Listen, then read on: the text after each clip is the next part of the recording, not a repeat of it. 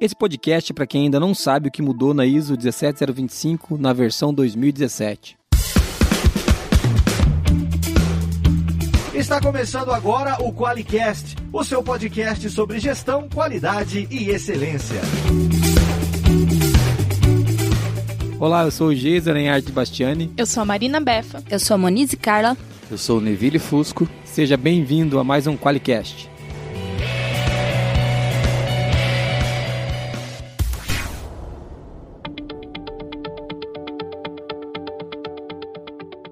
Mais um QualiCast e hoje nós temos com a gente o Neville, que tá vendo sócio do QualiCast, que ele já participou com a gente há um tempo atrás e está voltando para conversar. E nós vamos falar da 17025.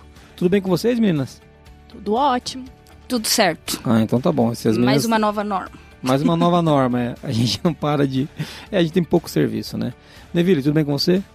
Tudo ótimo, prazer estar aqui de novo. Ah, muito legal ter você aqui. O Neville, para quem não, não conhece o Neville, fala um pouquinho, Neville, quem é você, o que, que você faz? É, hoje eu sou diretor da CCPR, Engenharia de Medição lá em São José dos Pinhais, né?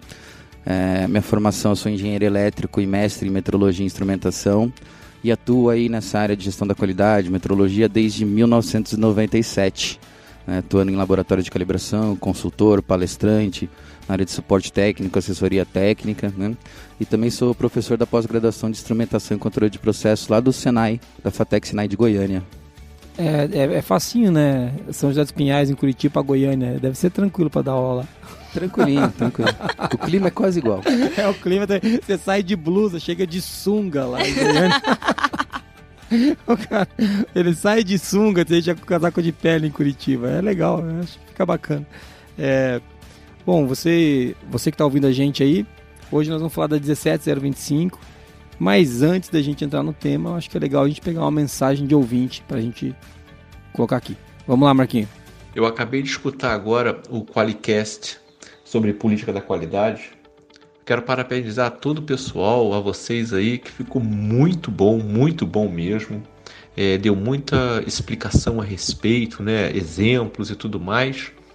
E quero também falar que realmente é uma realidade que nós temos no país, que a política da qualidade de muitas empresas, da maioria das empresas, está no papel e não está no coração das pessoas. E para a gente conseguir incutir isso no coração das pessoas, é como o Jason fala mesmo, temos que ser evangelizadores. É difícil, é um trabalho árduo, é um trabalho duro, mas temos que, em algum lugar, a gente tem que chegar, né? Temos que lutar pela verdade. E a verdade prevalecerá. Parabéns, vocês estão de parabéns. Glória a Deus que é verdade. Pastor Geison. É, não, é, o Marco Gil tá me colocando uma furada aqui. Vou montar uma igreja com o meu nome, já tem o nome do Maradona, entendeu? É. E agora o Corinthians virou uma religião, e daí eu tô enrolado, você entendeu? É o Jason de Deus. Pô, cara, aí é pesado, né, cara? Não, aí não, mano. Então, mas pô, o Marco Gil mandou uma mensagem, fora a gente fazer piada com o cara, que ninguém vai mais mandar áudio com a gente, porque daí mas a mensagem dele foi legal, pô. Ele, a verdade prevalecerá é um negócio que, por mais que a gente ria disso, né, ele traz uma mensagem muito séria aí. A política da qualidade ainda tá no papel. Né? Neville, você que é nosso convidado, que você quer opinar sobre isso, é verdade? Isso ou tá todas as empresas voando com a política da qualidade? Eu vou mais além. Eu diria que nem no papel tá. Mas tem algumas que nem sabem descrever uma política de qualidade. Confundem política com diretriz, com intenção é complexo, né? É complexo. Realmente, a política de qualidade hoje está no papel quando não está tá no coração. É, é isso aí. Não... Faz sentido isso aí, meninas? A Marina Beff que é a rainha da qualidade aqui, como é que é? Acho que faz sim, né? Então, tá bom. É bom você falar. Ô Marco Gil, muito obrigado pelo, pelo seu, pela sua mensagem. E o que, que ele vai ganhar, Muniz? É uma casa? É um carro? O que será? É os stickers. Stickers, vai ganhar stickers. A gente ainda não pode dar uma casa em Ubatuba, que a gente gostaria, mas vai ganhar stickers. Ele vai ganhar stickers, vai colar nas canecas é. pela empresa. Ele vai tirar foto e postar e você não tem stickers porque você não mandou áudio. Nossa, que... você não mandou áudio, você não ganha sticker, você só ganha a gente aqui falando mesmo. Na sua cabeça. E o sticker vai com uma benção do Jason. Vai abençoado por mim. Pô, vocês estão de sacanagem. Mas, ô, Marco Gil, obrigado pelo seu depoimento. É legal mesmo. E que bom que você gostou do, desse de política. Foi um, foi um podcast, pra mim, difícil de gravar. Porque a, a, a gente tem, a, gente tem umas peculiaridades que teve que incluir no podcast, então foi. Mas foi, mas foi muito legal. Eu também gostei de conversar sobre isso. Vamos pra quem banca esse, esse podcast? Fala aí, Marquinhos, quem é que paga nossas contas? Vamos lá. O QualiCast, uma iniciativa do grupo ForLogic, patrocinado pelo QualiX, o software para quem quer implantar um sistema inteligente de gestão da qualidade. Para mais informações, acesse qualiex.com.br.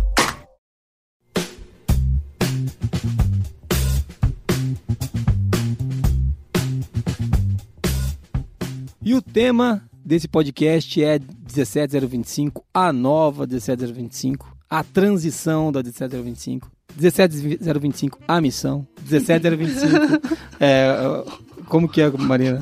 O que que você tá rindo aí? A Marina Beff, ela ri da minha cara e eu fico pensando o que, que ela pensa, porque ela não fala essa maldita, ela fica rindo de mim. Não tenho o que falar. Não... O que mudou, principais mudanças. Isso. Todas essas coisas que a gente não sabe como explicar e trouxe o Neville. É isso aí. Então, nós vamos falar dessa, dessa versão que saiu, a 17025, versão 2017.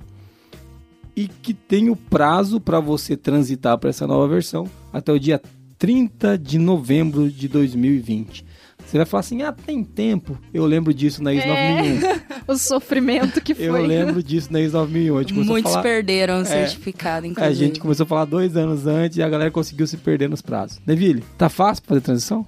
Não. Então, pronto. Que abra as portas dos desesperados agora. Basicamente, eles pegaram a norma anterior, colocaram no liquidificador por uns 5 minutos na potência máxima e saiu a nova 17025 aí. Bem legal. Então ficou fácil pra você juntar os pedaços e colar. Mas no caso da 17025, é uma acreditação, acho que é um pouco mais grave perder o certificado, né?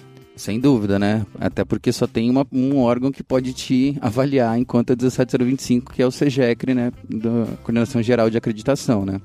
No caso da certificação, se eu perder um, posso chamar outro e falar, cara, vem aqui e correr atrás de um jeito mais, vamos dizer, uma solução mais fácil. Mais rápido, pelo Mais menos. rápido, inclusive. Na 17025 isso não existe. Você ver perdeu, é uma única pessoa que você tem que recorrer no prazo que eles derem, como eles derem, como eles falarem. É a ditadura da metrologia aqui, a ditadura da acreditação aqui. Ó, E é engraçado que a, a Marina trouxe uma coisa legal que é uma acreditação, né? E até depois eu vou pedir você explicar a diferença de uma acreditação para uma certificação, mas eu já quero ab- abrir o parênteses que se você for um laboratório prestador de serviço ou até um laboratório interno que acredita o próprio certificado, é, você não pode mais fazer isso. Ou seja, se você, se- você não pode mais atender o teu cliente, né? É, é bem mais grave do que, ó, eu vou perder um é, contrato. só não- perder o, o certificado. Exatamente. se, ou se você for um laboratório prestador de serviço, você vai parar de fazer. É, Aquele serviço acreditado se interrompe imediatamente. Então, é, então fica a dica, vamos fazer, trabalhar na transição. então fica a dica. Pesado. É, isso aí. Vamos começar falando disso que eu perguntei, a diferença de acreditação e de uma certificação, Neville? Acho que esse é um tema legal. É, a certificação ela está relacionada a sistemas, né, de de gestão. Então, se é certificado ISO 9001, 14000, né, sistemas de gestão, qualidade ambiental. A acreditação é no conceito de dar crédito, né? Então, quando eu sou acreditado a 17025, eu tenho um crédito técnico, eu tenho uma competência técnica evidenciada. Então, por isso que o termo muda, né? Eu não tenho um sistema certificado, né? Não.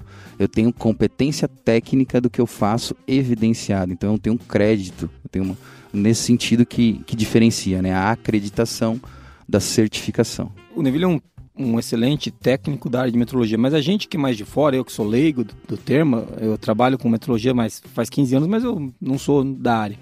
Quando a gente fala em acreditar, eu acho que a palavra acreditar diz muita coisa. É como se o Imetro acredita, o Imetro acredita que você pode emitir um certificado. Mais do que isso, ele dá o crédito para você usar a logomarca dele. Isso, então, então Por isso que é uma acreditação. Você vai usar a logomarca do Inmetro no seu produto, né? E você vai dizer que agora, dali pra frente, aquilo que foi feito de um jeito que o Imetro faria. Vamos dizer assim, do, do, a grosso modo. Exatamente. No jeito que, o- que não só o Inmetro, né, a CEGEC, mas com todos os países que têm acordo de reconhecimento mútuo. Então, pode falar mais de 50 países aí que um laboratório acreditado pode enviar seu certificado e ter ele reconhecido. Então, é por isso que é, é um pouco... dif- Uma certificação é assim, né? Ah, eu sou certi- certificado isso. Legal. Comercialmente legal. Mas é, ele, poucas vezes ele é um critério técnico tão forte como a acreditação. Então esse é o primeiro ponto que é legal a gente discutir a diferença.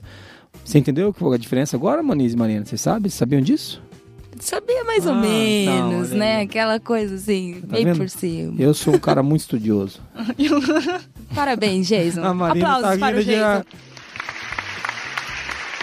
Por A favor. Marina tá rindo de mim de novo, ela não fala. só- Eu queria falar, mas só dá vontade de rir. É, então, é, você tá vendo como é que é trabalhar com essas duas, né? Então, mas vamos entrar no... Não, não, é, agora até a Neville tá rindo. Tá ficando bom pra mim aqui. É, vamos falar um pouco do, do trabalho e dessa transição que a gente vai ter e principalmente das mudanças que a gente teve.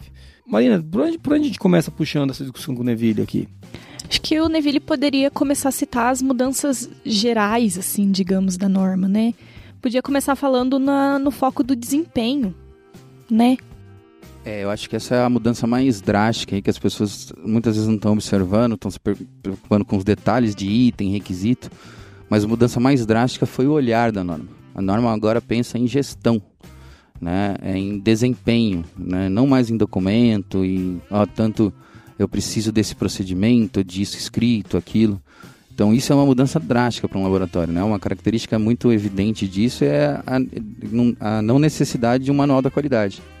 né? Então você imagina para um laboratório que estava acostumado a trabalhar com uma norma de 99, onde é obrigatório você ter manual da qualidade, gerente técnico, tudo muito bem estabelecido e de repente você não precisa mais disso. Você tem que mostrar evidências do que você faz e não necessariamente o método documentado.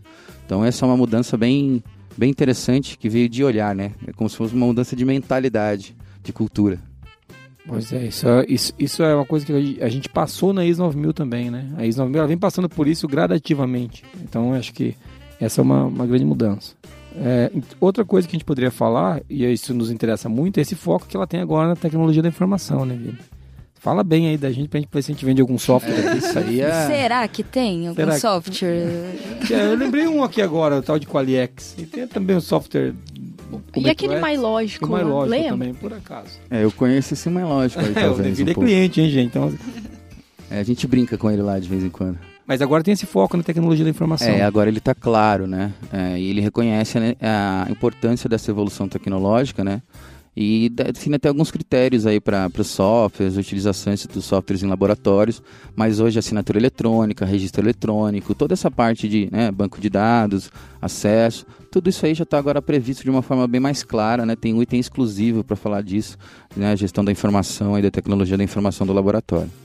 Isso, isso é importante que, como a gente trabalha com metrologia há mais de 10 anos, a gente sentiu essa, essas dificuldades do começo.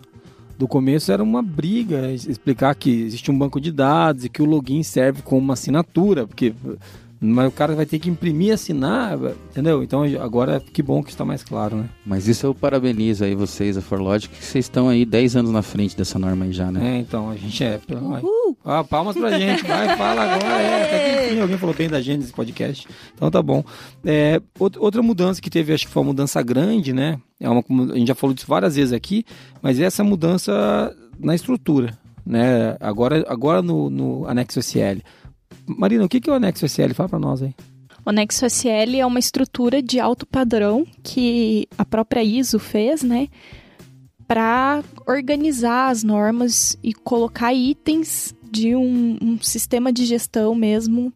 De, uma- de maneira organizada. né? Isso, de alto padrão realmente. Agora, tá- agora nós estamos usando o anexo SL na 17025. Isso também foi um avanço, né, Neville? Sem dúvida, né? Então, uma das mudanças é, importantes é a caracterização da estrutura de alto nível que o anexo SL propõe, né? Como a Marina comentou, né? Então a gente tem lá o requisito 1, 2, 3, que é igual para todas as normas de gestão. E aí tem lá requisito 4, 5, eh, 6, 7 e 8, que são requisitos de alto nível. E dentro desses requisitos aí vem sim distribuído toda a intenção aí do anexo SL, né? Contexto da organização, liderança, melhoria, eh, todo aquele, aquele entendimento de um sistema de gestão. Ele não está tão bem eh, estabelecido como, por exemplo, a ISO 9001, né, que você consegue ver quase uma semelhança direta entre o anexo SL e 9001. Na 17025 ele não é tão direto, mas todas as intenções propostas estão lá. Legal. E uma coisa que eu queria perguntar, então, tem uma conversa que a gente estava tendo. Então a 17025 é uma norma de sistema de gestão. Não. Ah, oh, rapaz, quase acertei. Quase. Eu tinha duas, 50% é um- de chance de acertar. É, é um- uma dúvida comum, na verdade, uma má interpretação comum, porque é muito comum a gente falar em sistema de gestão laboratorial, né? Mas a 17025 tem o sistema de gestão da qualidade dentro dela, mas o objetivo dela, né, a própria, é a conformidade e a competência técnica do laboratório, né? Então, é requisitos para a comprovação da competência de laboratórios de calibração e ensaios, né? Então, é uma norma que evidencia competência, né? Uma norma que que vai além um pouquinho do sistema de gestão. É óbvio que o sistema de gestão está ali dentro, mas ela não é uma norma só de sistema de gestão de laboratório. E até por isso que eu demorei pra entender, né, Neville tava perguntando pra você que ela não tá, se você olha a estrutura da norma, ela não tá na estrutura certinha do anexo SL, né? Mas os requisitos eles estão lá no meio de todos os outros requisitos, né? Exatamente, por isso que eu falei que eles colocaram no liquidificador ali 5 minutos e espalharam ali, né? Deram uma temperadinha de anexo SL, põe um pouquinho daqui, um pouquinho dali e sai ali a nova de 7025.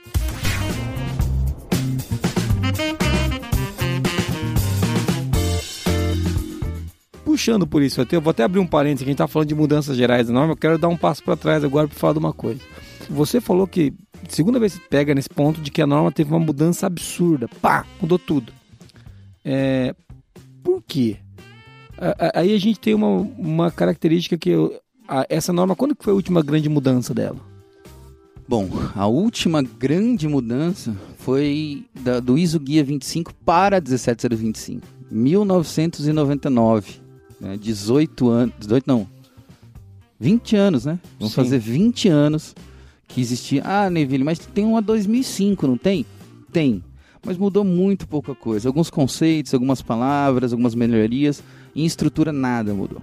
Então, Ou a seja, tem- a, a- a versão assim que a gente teve impacto foi essa de 99. Exatamente, né? Que houve assim um- uma nova, um novo olhar já com é, intenção da própria ISO 9001 da época, né? Mas foi a que teve o primeiro impacto, né? E aí a gente vê esses 20 anos aí vivendo no mundo da fantasia. Enquanto isso, estava vindo um negócio chamado abordagem de processo na ISO 9001 2008, PDCA. A gente, teve, a gente teve a versão de 2000 também que tiveram algumas mudanças, mas que Sim. também foram mais cosméticas. Eu É, acho que a- a também 2000 também foi muito parecido com o que foi. aconteceu na 2005. Isso, foi aquela, vamos dizer, uma errata, né? É, uma Quase errata. uma errata. É. Aí em 2015 chega a mentalidade de riscos, né? Então você tem uma, uma, uma mudança mais gradual em relação às coisas. A 17025 não acontece isso. Então você está de 99 empacotado, requisito 4, requisito 5, requisitos de gerência, requisitos técnicos. Você tem tudo muito bem definido. Você faz seu manual da qualidade igualzinho à norma, com os mesmos itens. Você chama o seu procedimento pelo mesmo número do item da norma. Você está numa alegria tremenda. Tudo tem uma lógica muito funcional na cabeça do, do metrologista. De repente a gente começa a falar em gestão. De repente a gente começa a falar em mentalidade de risco. De repente a gente começa a falar, ó, precisa de desempenho. De repente eu falo, não tem mais gerente. De repente eu falo, não precisa de manual da qualidade.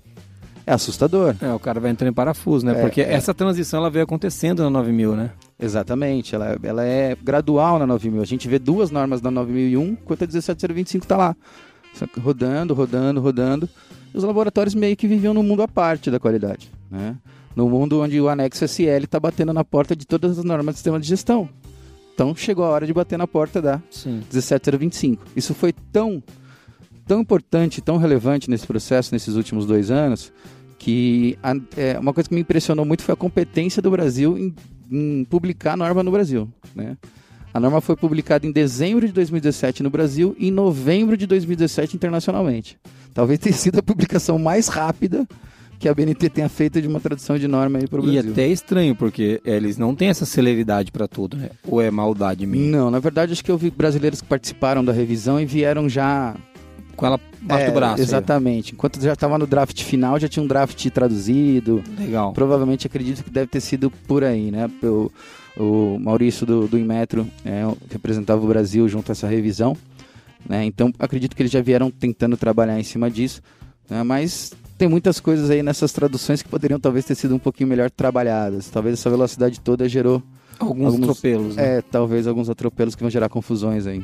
É, mas eu acho que isso é uma, isso é uma tônica das traduções. E, eu, eu- uma coisa, eu não sei se existem, existem erratas de, tra- de tradução de norma, Neville? Sim, sim, existe sim. É- A própria 1725 já sofreu errata, sim. É, então acho que isso é uma coisa que a gente deveria trabalhar, porque tem alguns pontos no meio nebulosos aí, né?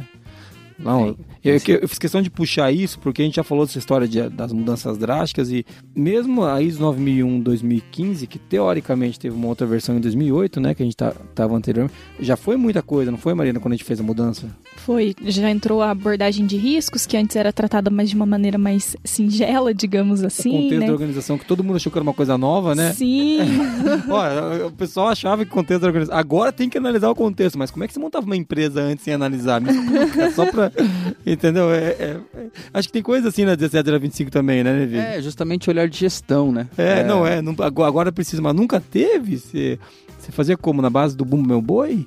É, então, é, é, essas mudanças aí. Então, já foi impactante, não foi, Beth? foi.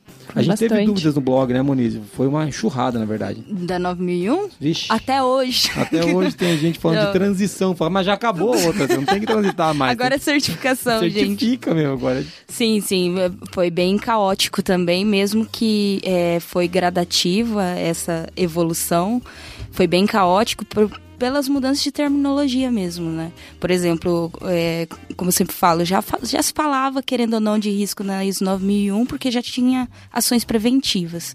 Mas veio o nome risco, meu Deus, é uma coisa completamente nova, o que, que a gente vai fazer? Caos na Terra, né? Então, assim, teve também algum cenário caótico, mas que agora já tá um pouco melhor, assim. Não tá resolvido, mas as pessoas já estão se habituando aos termos. Isso, é, o que não quer dizer que estão fazendo as coisas que tinha que fazer, né? a Marina ia falar e já riu, né? Eu- Esse podcast não vai falar de riscos especificamente, mas tem uma mudança aí também que é no anexo SL, é, na ISO 9000, na verdade, ela aborda a mentalidade de risco.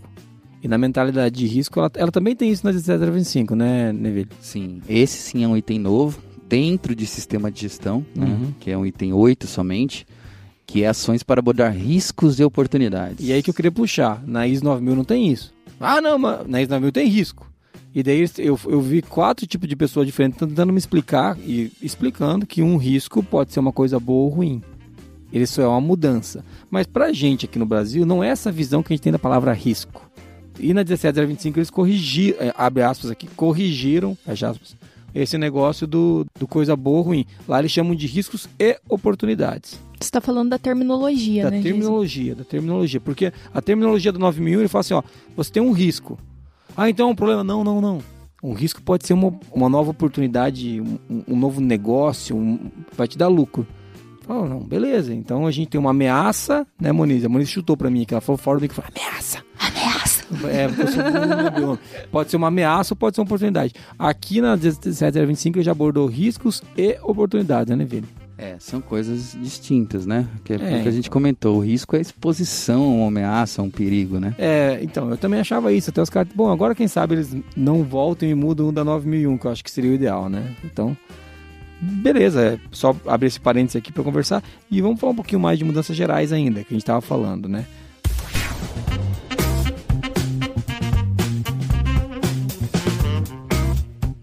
É, o que, que você quer puxar aí, Marina, de dúvida pra gente falar com o Neville? A nova abordagem de processo da norma, né? É, essa é a parte que eu mais gostei, assim, pessoalmente falando. É, esse olhar de processos, né, que vem da, da ISO 9001, abordagem de processo. A norma foi tão gentil com os laboratórios que ela colocou um anexo B, uma figura lá, B1 lá, que é o, como a norma entende o processo de um laboratório. Ó, a gente não precisa nem pensar mais nisso. Já está lá como eles entendem lá as interações de processo. E se você olhar nessa, nessa figura, ele tem lá os, definido todos os itens referente ao requisito 7 de alto nível, que é o requisito de processo. Então você tem uma figura que demonstra como você deveria funcionar e cada quadradinho dessa figura está dizendo qual item da norma que você precisa atender. Então isso ajuda muito a você estruturar a sua documentação, os seus processos, os seus registros, suas evidências, né? Então essa abordagem de processo eu acho que foi muito positiva na, na nova 17025. Legal, eu acho, eu acho engraçado uma coisa que você vê que um cara tem problema quando ele fala assim, essa foi a parte que eu mais gostei e sorri de uma norma, né? Como se uma norma. Ah, o que você vai fazer hoje? Eu vou no banheiro, preciso no banheiro, eu vou levar essa norma pra ler, porque é uma literatura que me agrada, que eu, eu gosto. É só a Marina Beff e o Neville Tá indo no banheiro comigo, cara? Não, cara, Tá acontecendo. O Neville, então, o Neville pega a norma. O Neville, onde você vai? Aquela embaixo. Eu vou no banheiro ali, rapidinho.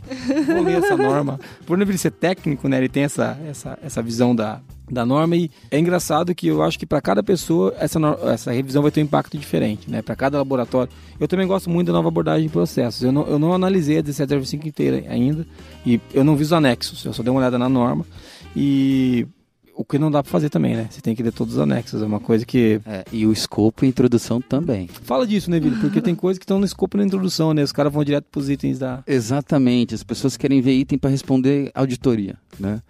E muitas vezes, quando você lê a introdução de uma norma, você passa a ler esses itens de uma forma diferente. Sim. Porque você entende o que, que a norma se propõe em fazer. Essa é um pouquinho daquela discussão da, da 17025, é uma norma de sistema de gestão ou não? Exatamente, né? Lá, até o próprio nome da norma já diz muita coisa, né? Se a gente lê o que a norma diz, a ISO 9001 é Sistema de Gestão da Qualidade, Requisitos. Você não vê essa palavra sistema na definição da 1725, você, você vê o quê? Requisitos para a competência de laboratório de ensaio e calibração. Está falando de sistema ali? Não. Então a proposta dessa norma é que um laboratório seja competente nas atividades de laboratório que ele se propõe. Não definir o sistema do laboratório para cumprimento da qualidade. Exatamente. O sistema Entendi. de gestão vai ser só um item ali que vai ajudar o laboratório a ser competente. É parte a mais da norma, mas não é o Exato. core da norma. É isso aí. Ah, muito legal. É, tem que começar a ler direito as normas, gente. Então vamos lá. eu, eu, fico feliz que sou só eu que faço isso. Você que tá ouvindo, não. Você lê tudo, três vezes. O é, anexo A, o anexo B, o, o cara lê de trás pra frente, entendeu? Ele, ele lê a primeira letra de cada linha pra ter uma mensagem subliminar. Ele faz tudo, entendeu? Só eu que não leio Mas direito. na ISO 9001, 2015, quando saiu também que ficou o caos, nossa, tem que fazer procedimento de risco e tal, não sei o que na própria norma falava que não era necessário. E, tipo, ninguém leu. É, não, Caramba, não, e era a dúvida mais recorrente, assim. Eu preciso poxa. ter. Tá escrito que não, cara. Mas eu vou ter que analisar os processos, tá escrito que sim, entendeu? não é uma coisa assim, ó, trate riscos, fim, não é assim que tava escrito, né? Tinha toda uma. Mas é uma dúvida que aparecia. Legal. Ô Muniz, o que mais que a gente pode falar com o Neville? Tem alguma coisa que você queira puxar aí? É uma coisa que também mudou na, na ISO 9001 e também agora na 17025 é a saída do RD, né? Isso, isso. já era, perdeu o emprego. É, isso é maravilhoso, tá, gente? É... O Neville odeia RDs. Não, não existe, gente. Vou ser muito sincero, isso não existe na realidade prática de nenhuma empresa. Não existe uma pessoa responsável pela qualidade. É, isso era uma coisa que a norma tentou trazer uma responsabilidade, uma figura é, de, de, responsável pelo todo o contexto, mas a realidade dos laboratórios não é essa. São várias pessoas envolvidas na, na qualidade, são várias pessoas que têm essa responsabilidade de atender aos requisitos de qualidade, de cumprir os procedimentos, instruções.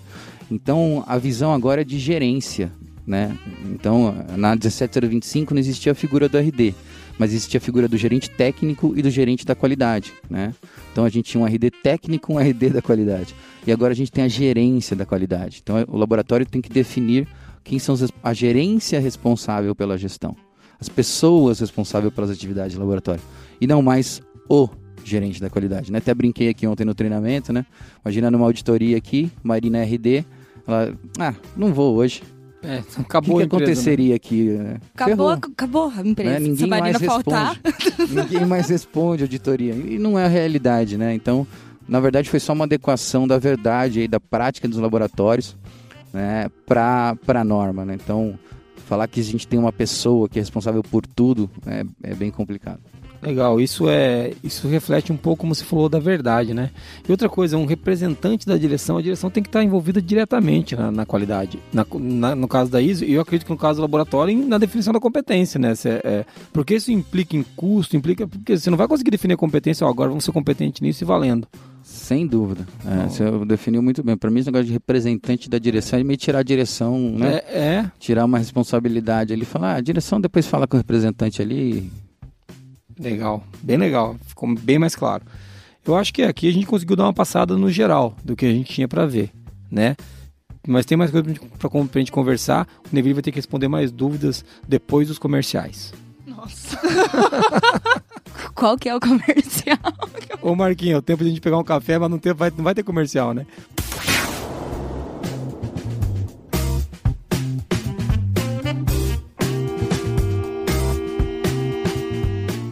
Voltando agora dos comerciais, que não teve, né? Você ficou esperando e não teve vinheta de comercial, porque não tem comercial nisso aqui. A gente fala só do, do, do QualiX e do MetroX de vez em quando aqui, que são as nossas áreas de negócio, mas não tem propaganda. Mas por que a gente fez isso? Porque a gente queria tomar café. Daí a gente fez essa pausa, o Marquinhos botou uma vinheta bonita aí, deu uma mudadinha e agora estamos continuando. E falando ainda é, da 17 ao 25, né? Neville, vamos falar de uma coisa que pega pesado ali. São duas coisas, na verdade. Imparcialidade e confidencialidade. Do que, que você quer falar primeiro? Pode escolher. Tá vendo como aqui você pode escolher várias coisas? Você pode escolher do que você quer falar primeiro. Eu vou falar um pouquinho acima, então. Vou falar de requisitos gerais. Né? Então, esse é um olhar muito importante que os laboratórios têm que entender, que isso está dentro de requisitos gerais. E uma vez que você entende requisitos gerais, você já entende que imparcialidade e confidencialidade É para tudo. é para tudo. Oh, é tudo que está ali. Então, são dois olhares novos, tá? Que estão definidos logo no começo da norma e que são muito importantes nesse processo de transição. tá? Então, ficou muito mais clara a questão da confidencialidade em relação aos clientes, aos stakeholders, aos interessados, como, como isso tem que ser avaliado dentro de um laboratório. E a questão da imparcialidade, né, também que ficou mais claro, e que também é a questão da análise de riscos da imparcialidade do laboratório. Um ponto importante é que eles definem que esses riscos estão bem relacionados aí aos relacionamentos da empresa, às atividades internas da empresa, é, relacionado aos relacionamentos do, do pessoal, da equipe do laboratório, né? Então, um, um olhar de riscos aí é, em relação a esses relacionamentos que afetem a imparcialidade e afetem como consequência a atividade do laboratório. Então, são dois pontos muito relevantes aí que vieram com olhar novos. E eu acredito que vai ser talvez o ponto mais complicado nesse processo novo de transição, por, por ser bem subjetivo, né? por ser muitas vezes difícil de você evidenciar uma imparcialidade. Então, já que você falou disso, falou que vai ser difícil, que vai dar trabalho, então pode tocar um sininho aí, Marquinhos, que vai ter uma promessa que o Neville vai falar um, falar um pouco sobre riscos na 17 a 25. Aê, alegria! Prometeu, vai ter que cumprir. Então, ficou fácil, ficou fácil, esse vai ser fácil de fazer, né? Então é sempre bom ter o Neville aqui para falar com a gente, ele vai ter que vir de novo para falar sobre gestão de riscos na 17 a 25. Isso é um ponto que, que antes então não era tão observado assim, essa questão da... A norma sempre pediu imparcialidade, né? Mas ela não era tão explícita, é isso que você está falando, Neville? Exatamente, né? Não era, ela estava dentro dos requisitos espalhados ali, né? Ela tem um requisito só dela. Pior do que isso, ela está dentro de requisitos gerais. né? Então, ela está dizendo muita coisa para os laboratórios. né? Então, é, é muito mais claro e, obviamente, que vai ser muito mais cobrado. A confidencialidade sempre foi uma coisa que estava muito clara. Acho que agora nós estamos num momento, né, com, com o GDPR na, na, na Europa, com o LGPD aqui no Brasil, falando de lei de proteção de dados. Então, confidencialidade é um negócio que tá sempre. Agora, a imparcialidade é uma coisa, uma coisa nova, né? Sim, nova. Nova para o senso comum, vamos colocar assim. A gente pouco escuta disso do blog, né, Muniz? Vê, vê muito pouco a gente falar de imparcialidade, de, desse tipo de coisa. É, eu acho que até é uma questão de maturidade mesmo, de entender o, o que, que é essa imparcialidade em si, né? Sim, então, a- é. as pessoas ainda lidam isso como uma de uma forma muito simplista, eu imagino. É, é você não se deixar influenciar, né? É, uma coisa bem importante que a Muniz colocou, né? As pessoas entenderem isso. E mais uma vez aí, uma das coisas que eu gostei bastante na 1725, né? Falando que eu gostei da norma aí meio maluco, mas a definição da imparcialidade na nova 17025 é presença de objetividade. Ponto. Presença do assim, quê? De objetividade. Entendi. Simples, acabou, não tem mais nada. Essa é a definição. Presença de objetividade. O que que é ser objetivo? Essa é a pergunta. Eu vou dar um exemplo um pouco diferente aqui, fora da, da norma. Vamos imaginar, Jason, que você tem um parente que é cirurgião cardíaco, certo? E ele é, por exemplo, seu tio, o irmão do seu pai. Seu pai sofre um problema cardíaco, vai parar no hospital, no mesmo hospital que seu tio é cirurgião. A minha pergunta fica: será que se seu tio tratasse o seu pai, ele seria objetivo nas decisões dele? Né? Então, a presença de objetividade quer dizer que você não tem subjetividade. Ou seja, que é- o que é, é, o que não é, não é, baseado no que deveria ser. Ó, ficou Exatamente. bom isso. Outra frase, anota, põe na parede aí. Nova camisa. É, nova, Nova camiseta. O que é, é, o que não é, não é, mas baseado no que deveria ser. Ou seja, você tem que cumprir aquilo que foi definido como a, a- a atividade que deveria ser desempenhada naquele momento. Exatamente. sem influência, né? foco, né? É, É. meio que você não, não olha para o que tem do seu lado, Sim. você olha para o que tem na sua frente Sim. e não, vamos dizer, não interessa pro seu resultado se é parente, se não é parente, se é amigo ou não é amigo. É uma abordagem muito crua e técnica, né? É uma é, eu vou até usar bem pesado, tem mas é uma abordagem bem pouco humana do ponto de vista humanista. É uma coisa Sem dúvida. é uma coisa direta, né? E isso é importante para que você não não afete a qualidade do seu serviço, principalmente não não deturpe o que você iria fazer, porque você gosta bastante daquele cliente, né? Ó, eu não vou eu não vou, esse cliente tem um contrato grande, parcialidade fala disso, esse cliente tem um contrato grande comigo, então todos os instrumentos dele não vão ter erro, né? É, todos os instrumentos que eles estão mandando para cá, ó, não, não, não manda nada com erro maior do que tanto, porque o processo dele não pode, então é, vamos manter, vamos manter ele com a gente. Isso é, isso é o rompimento da imparcialidade. né? Exatamente, é um técnico seu que é amigo de um cliente seu que conversa Toma cerveja junto É, lá e agora. Mandou por WhatsApp, fala, cara, vou ter auditoria semana que vem, não posso que ter esse equipamento seja reprovado de jeito nenhum, senão eu tô ferrado aqui. É, ou, ou então emite o certificado para mim, não vou, posso nem tirar ele da fábrica. Não, é, é, a- infelizmente, na área da metrologia, nós não vamos falar disso hoje, mas o Neville sabe, a gente tem laboratórios e laboratórios de calibração. Uma das coisas que nós temos na ForLogic, é um, é um orgulho para nós, a gente não tem laboratório que psicografa a, a calibração. É, a gente tem alguns laboratórios de calibração e a gente tem laboratórios de mediunidade. É, que, que dois, diz que calibra. dois é, tipos. É uma coisa que, graças a Deus, a gente não tem clientes assim. A gente já teve clientes que tentaram ser clientes nossos assim, a gente não aceita por uma questão de princípios. Né? E é uma coisa que. É, a gente sabe que tem- nem todos têm um, nível, um bom nível técnico ainda. Mas a gente trabalha para melhorar isso no cliente. A gente também não pode abandonar o cliente na rua da amargura. Mas os nossos clientes, a maioria deles, acho que a grande maioria, são muito bons. É, modéstia à parte, a gente ajuda os caras e gente- os caras são bons também. Ó, eu posso falar que a CCPR... É melhor, se né. Neville? Você vai falar isso sempre, né, Neville? De outro cliente tá ouvindo o podcast e me liga, me xingando, porque o Neville, eu vou falar pra ele o quê? Vem aqui gravar o podcast, maldito. o Neville vem. É aqui troca, na, né? É troca, aqui na Grande Cornélio Procópio, não reclama não.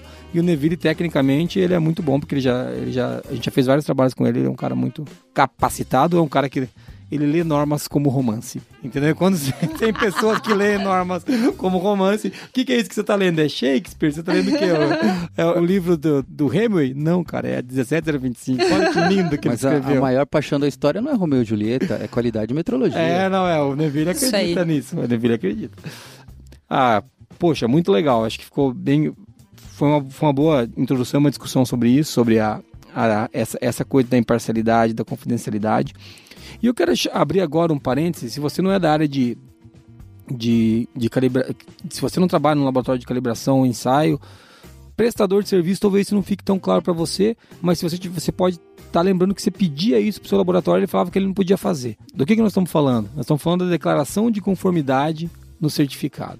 Porque é, é- é o seguinte, o laboratório, que, o laboratório nunca pôde escrever, ó, aprovado ou reprovado no teu, no teu certificado de calibração. Porque quem tem que dizer, quem tinha que dizer se o instrumento estava reprovado ou aprovado, era você que solicitava uma calibração para o laboratório terceiro.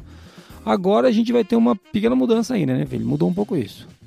Olha que interessante, né, gente? Você fala, as pessoas acabam não lendo, né? Na verdade, podia. Ô, meu Deus, podia então? Podia, mas ninguém nunca tinha entendido isso de uma forma tão clara e agora tem. Ah, é que, é, é que podia daquele jeito, né? Você tinha que ter que interpretar. Saber o que você estava fazendo. É, era mais exatamente. difícil. Agora ficou mais explícito, é É isso? porque assim, para você fazer antigamente, né? Hoje também sim, mas você tinha que entender o processo do cliente. Uhum. Você tinha que ir além para conversar com o cliente, porque senão o cliente poderia me dar um erro completamente furado, inconsistente com o instrumento, ou seja, precisa ter fundamentação metrológica para definir erro de medição de instrumento.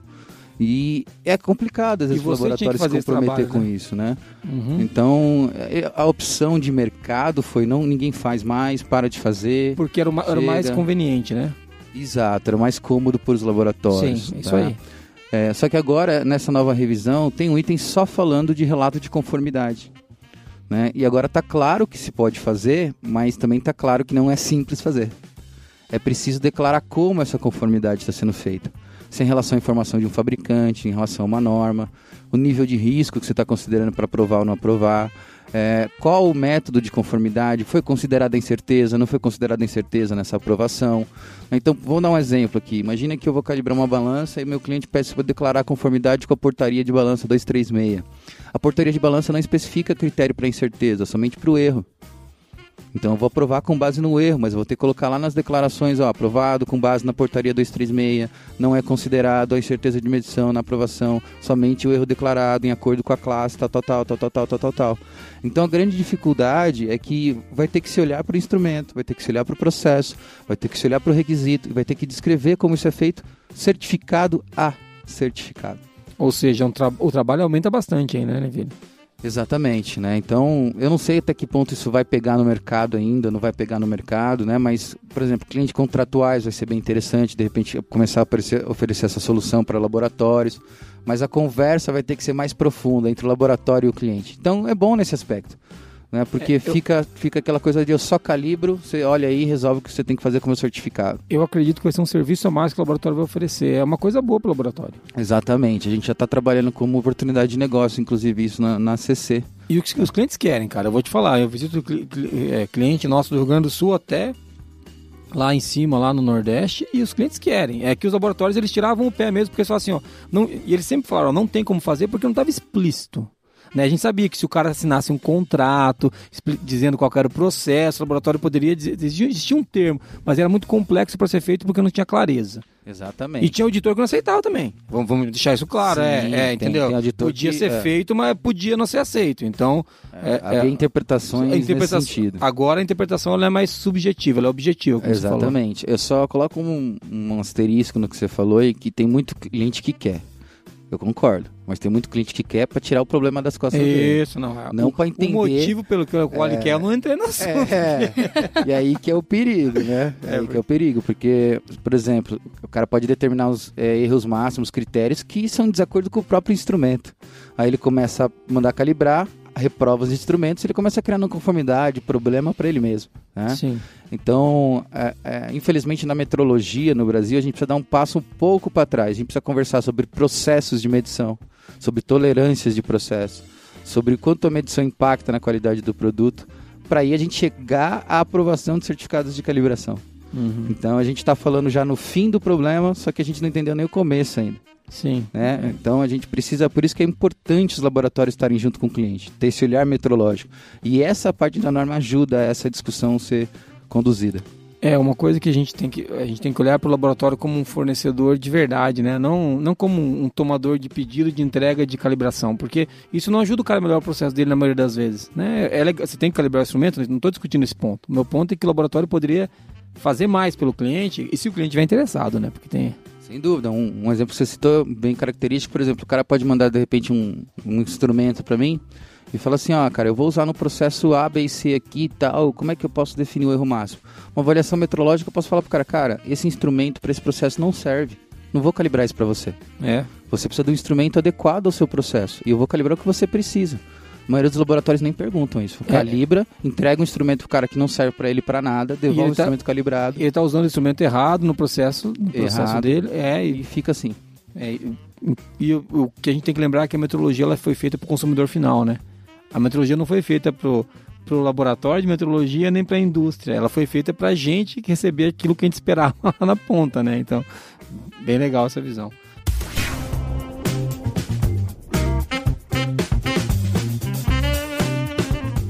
E aí, o que a gente podia puxar ainda para a gente começar a encerrar esse podcast aqui? Uma das coisas também que teve mudança no requisito foi as opções para o sistema de gestão. Você pode explicar um pouquinho para a gente, né, Vili? É, essa é uma parte bem legal, né? Achei bem interessante essa solução que eles criaram aí. Então, o requisito 8 é o sistema de gestão do laboratório. Então, a parte da qualidade tá ali. É, tá no requisito 8, né? Então, é, tudo que se refere ali, vamos dizer, a, a, auditoria, controle de documentos, essa parte mais gestão de qualidade, vai estar no requisito 8, né? E aí, no requisito 8, ele descreve duas opções para o laboratório, opção A e opção B. Então, o que, que, seria a opção A? O cara fala assim, ó, você tem um certificado ISO 9001? Ah, eu tenho. Morreu a auditoria. Acabou. Não vai auditar mais. Ele já entende Opa. que o requisito 8 está atendido. Entendi. Em sua plenitude. Né? Não tenho. Então você vai para a opção B. A opção B é cumprido 8.2 a 8.9 da própria norma. Então aí lá você vai controle de documentos. Então, basicamente... É uma mini 9000 ali dentro. Isso aí. É uma mini 9001 que do barato. item 8.2 a 8.9. Se vale a pena o cara ter IS 9001 e 17025, é uma outro podcast pra gente falar isso. É. Ah, é legal, é, mas ó, eu acho que vale a pena.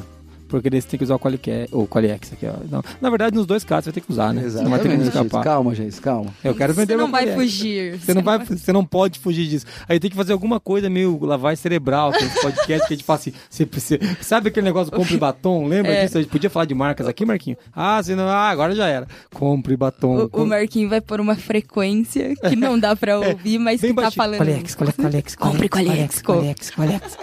Isso, Marquinho, monta uma bruxaria pra gente vender mais, Marquinhos. Então, Então, é modelo Jequiti aqui, gente. é uma dela é verdade. Parece- Eu- não dá pra aparecer na tela, a gente já falando no seu ouvido. Qualex. É, boa ideia. Muito legal. Mas, mas voltando agora pro assunto, né? Que o cara deve ficar puto quando a gente faz isso, né? A gente vai lá pra Nárnia e volta, né? O cara tá falando de meteorologia, nós estamos lá em Nárnia falando, bum, volta. É, mas é, eu concordo que é uma opção interessante, sabe? Quando começou a falar, eu fiquei pensando, eu já pensei nisso, pô, mas será que foi uma boa ideia? Mas eu não acho que é uma ideia ruim também, porque, olha, se o cara for tiver um certificado de verdade, também tem isso, né, Neville? Se o cara implantou uma ISO 9001 de verdade, pô, não precisa discutir com ele sistema de gestão da qualidade, pô. É, uma coisa que eu vejo de, import- de relevante é, é a adaptação para a nova 17025. Sim. Se um laboratório tem um ISO 9001 já, ele já está bem mais adiantado no novo olhar da 17025. Então, nesse aspecto eu acho relevante. Legal. Uma outra coisa que a gente poderia puxar aí, puxa aí, Beth, qual que é esse último item que a gente vai conversar? É, e que está dentro da própria opção do sistema de gestão, que é as ações para abordar riscos e oportunidades, né? E aí, com- e aí Neville, vale a pena? Tomar esse ações pra esse- Polêmicas, polêmicas, polêmicas. É, esse aí é um item totalmente novo, né?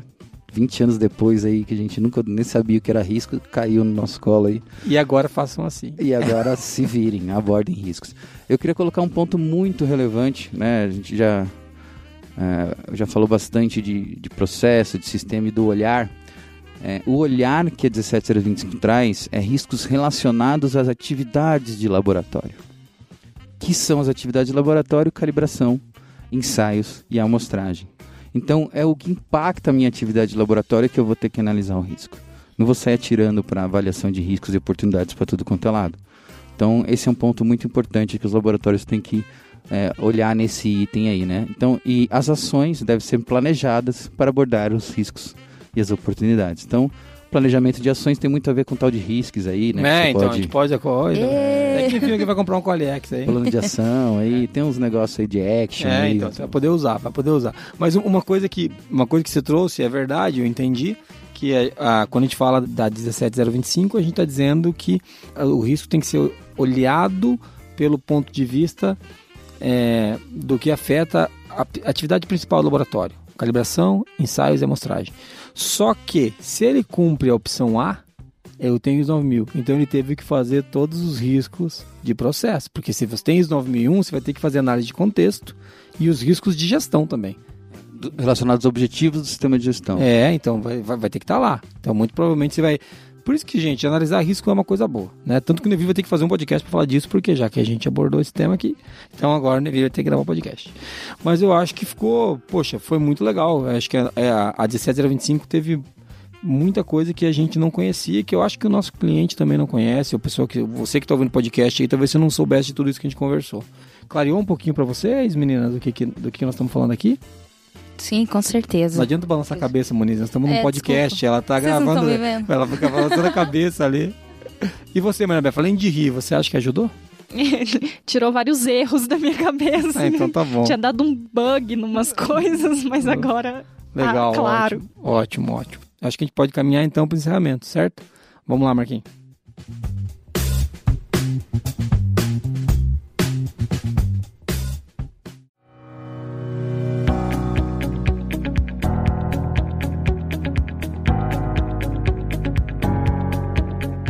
Estamos chegando ao final de mais um Qualicast com o Neville, Neville Fusco. É um cara que vem aqui para iluminar a gente na área da metrologia e da qualidade, porque a gente é burro mesmo. Então, é um cara que sempre traz um monte de conhecimento para cá. E eu quero agradecer, antes de agradecer ao time que está aqui comigo, agradecer a você que veio até aqui ouvindo o podcast. Acho que é um tema que não é fácil, não é um tema agradável, a gente não consegue nem fazer tanta piada, porque não tem graça de ser 025 só pro Neville. Não, o Neville, o Neville acha. Ainda bem que você Ele colocou vai- isso, é, né? Não, é, é, na verdade o Neville vive o laboratório de calibração, então ele vive a- o laboratório de, de ensaio, ele tá na metrologia o tempo todo, então isso faz muito sentido para ele. Pra gente que vive pouco, a gente, a gente já gosta, mas o Neville gosta mais. Não tem como, nem como discutir isso. Isso é indiscutível. Tá? É, Vamos fazer um resumo, Marina? Vamos lá. Para você, para o nosso coleguinha que está ouvindo a gente até agora, resumir. A gente começou falando aqui do prazo para a transição, né? O prazo final da transição, que é Vocês 30... estão atrasados. Vou falar isso agora, porque senão vai chegar ano que vem, entendeu? No meio do ano e vai ter cara começando a transição. É 30 de novembro de 2020. Isso. Considerando tanto de coisa para fazer, não está longe. Mas é uma sacanagem com os laboratórios, né? 20 anos, teve 3 pra resolver? Ah, Pô, cara, 2008 pra 2015, tinha que ser um 5 aí, né? Ah, tá de brincadeira, tá de brincadeira. Aí a gente falou um pouquinho das mudanças gerais, digamos assim, da norma, né? A mudança dos focos, então a gente tem um foco mais no desempenho e não no método. Um foco mais forte na tecnologia da informação, não no material impresso ali, digamos assim, né? A gente teve mudanças na estrutura, de acordo com a estrutura de alto nível do anexo SL. A gente falou também que a 17025 ela é uma norma que evidencia é, o- a competência técnica dos laboratórios. Também aborda o sistema de gestão, mas não é só isso, né? Exatamente. Aí a gente falou também é, de algumas.